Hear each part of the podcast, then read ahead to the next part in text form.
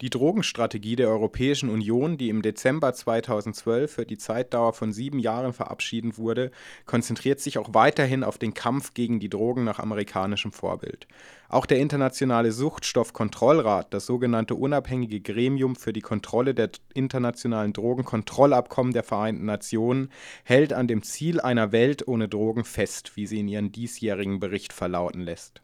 Über den Sinn, Unsinn und die Gestalt der derzeitigen Drogenpolitik, darüber habe ich mich mit Professor Heino Stöver, seines Zeichen Lehrstuhlinhaber der, an der FH Frankfurt, als auch Mitbegründer und geschäftsführender Leiter des Bremer Instituts für Drogenforschung, unterhalten. Herr Stöver, was halten Sie von den aktuellen Papers und den Strategien, die ich eben zitiert habe? Sind diese beiden Dokumente, also der Jahresbericht der MCDA und die EU-Drogenstrategie 2013 bis 2020, eher Dokumente der Ohnmacht und des Augenverschließens äh, vor dem, was eigentlich hier auf diesem äh, illegalen Schwarzmarkt und was mit organisierter Kriminalität in, in Europa los ist. Kann man die Strategie der EU denn in den wesentlichen Punkten zusammenfassen? Ja, die äh, Strategie der EU liegt mir vor ähm, und ist eigentlich äh, ein immer mehr desselben. Also man will eigentlich äh, immer äh, bessere oder man will die Drogennachfrage äh, senken zentral. Man will die Drogenbekämpfung äh, optimieren durch eine bessere Koordination der Polizeistellen und des Meldewesens und solchen Dingen. Ähm, und eine Zeit lang waren sozusagen fortschrittliche Kräfte der Drogenhelferszene oder der, der, ja, der Drogenhelferszene, waren wir eigentlich ganz begeistert von diesen äh, von der Drogenstrategie und auch von Aktionsplänen ähm, weil da dann erstmalig und überhaupt äh, neue ähm, äh, Strategien oder Innovationen festgeschrieben worden sind, die bis dato so ein bisschen strittig waren, zum Beispiel äh, Schadensminimierung, Harm Reduction. Aber jetzt ist die Zeit eigentlich vorbei. Jetzt ist Schadensminimierung ganz klar ein Pfeiler in fast jeder Drogenpolitik in der EU, in jedem EU-Land, in Deutschland ohnehin.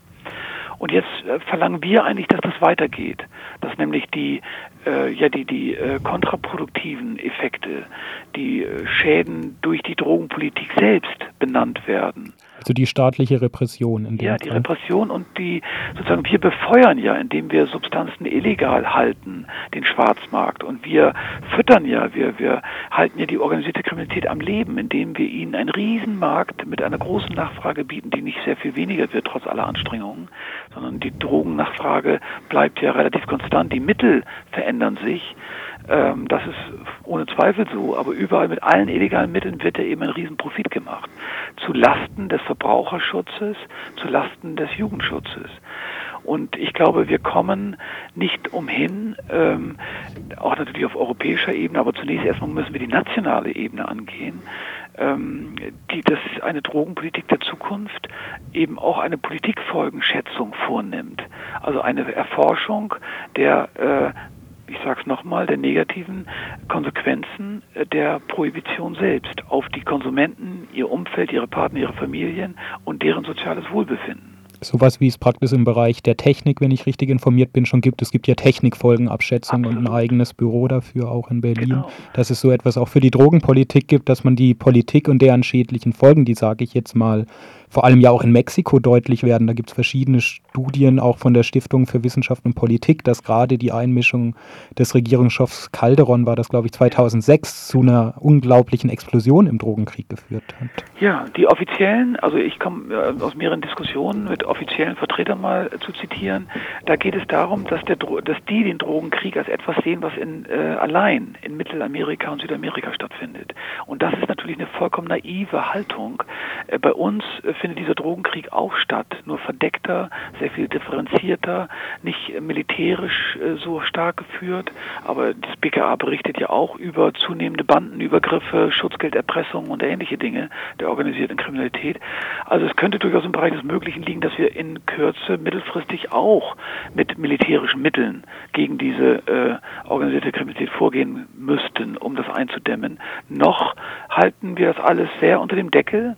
Es wird eigentlich eigentlich äh, verschwiegen und tabuisiert, dass es hier einen Markt gibt für drei Millionen Cannabisgebraucher, für 400.000, äh, mindestens 400.000 Kokaingebraucher, äh, regelmäßiger Art für 200.000 Opiatgebraucher.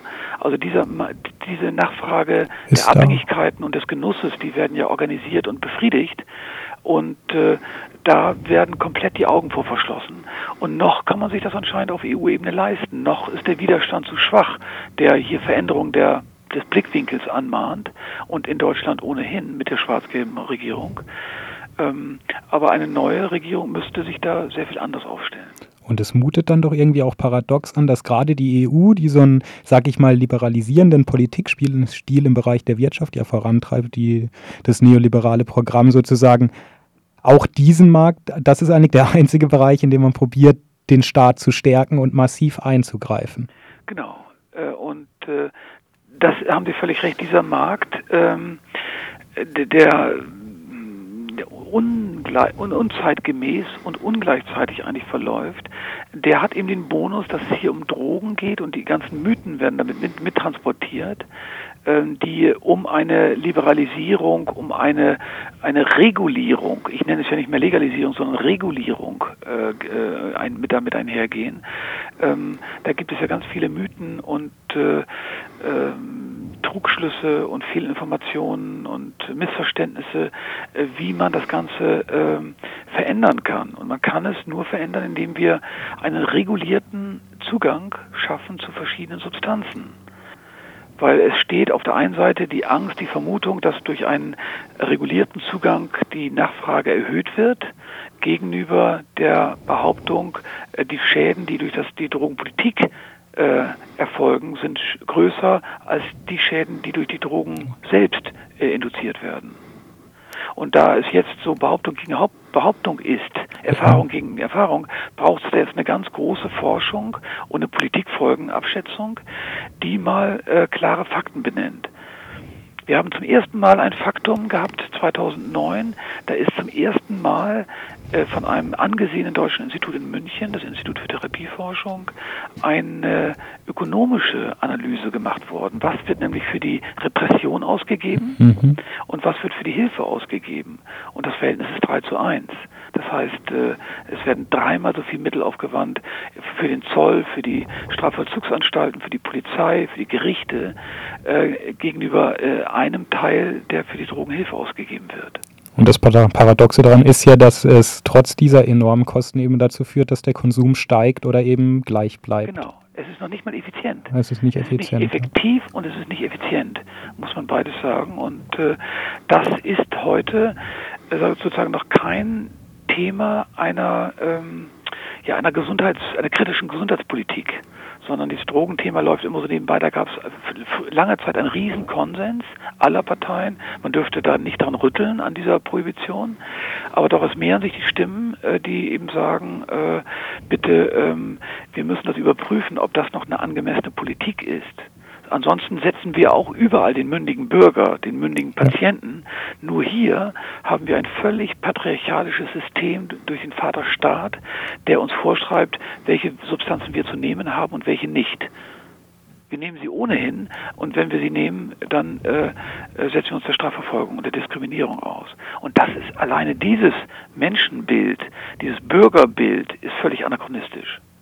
Wo bei mir scheint auch dieses Politikfeld ist noch immer auch ein sehr moralisierendes Politikfeld, wo viel auf Panik gemacht wird. Ja, es ist ein sehr emotional aufgeladenes Politikfeld. Ein Politikfeld, auf dem sich viele tummeln, die ähm, kein nötiges Fachwissen, äh, wohl aber äh, die Fähigkeit haben zu hysterisieren, äh, Mythen zu äh, verbreiten und Desinformationen zu äh, verbreiten. Also es ist ein, ein, Politikfeld, was eigentlich sachlich äh, bearbeitet gehört und also ein, ein Politikfeld, was in der Tat auch etwas außergewöhnlich ist. Wir leisten uns solche Politikfelder ansonsten eigentlich immer weniger, ähm, sondern wir wollen Transparenz, wir wollen Effektivität, Evidenzbasierung äh, haben und sehen und belegt haben. Und hier gibt es noch ein Feld, was eben durch äh, vielerlei ähm, ja, Trugschlüsse und vielerlei ähm, Halbwissen äh, geprägt ist, ähm, was man eigentlich nicht hinnehmen darf. Sie hatten schon erwähnt, es gibt auch Länder, die eine progressivere Politik betreiben, gerade im Bereich der Legalisierung, wie jetzt Tschechien, Portugal oder Sie hatten noch Spanien genannt. Äh, wird da von der, sag ich mal, zum Beispiel von der Kommission Druck ausgeübt oder von einer Steuerungsinstanz innerhalb der EU, dass so ein Politikstil wieder geändert wird, weil er ja, sag ich mal, gegen die offizielle Leitlinie geht oder lässt man da gewähren? Gute Frage. Also äh, eine europäische äh, übergeordnete Polizei, die sozusagen nachguckt, befolgt ja auch die internationalen Suchtstoffkontrollübereinkommen, die gibt es nicht. Aber dafür gibt es eine internationale äh, Regelungsinstanz, eine, eine internationale Polizei, wenn Sie so wollen, die guckt überall, wo es Veränderungen gibt. Und das ist das INCB, International Narcotics Control Board. Ähm, die wird sozusagen von der UN eingesetzt und äh, die besuchen dann ähm, ja, Länder, Bundesländer, Staaten, Projekte, die Innovationen ähm, betrieben haben, die von dem Standard abweichen.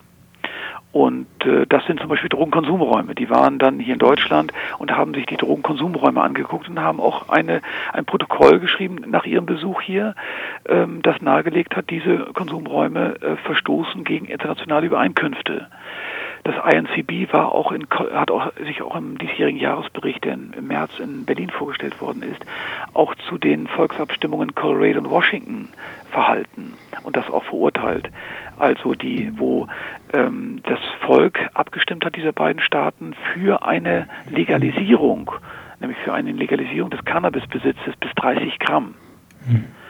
Ähm, und die werden überall da auftauchen und die haben dann die Bundesregierung in Washington aufgefordert, doch einzuwirken auf diese beiden Staaten. Die werden den Teufel tun.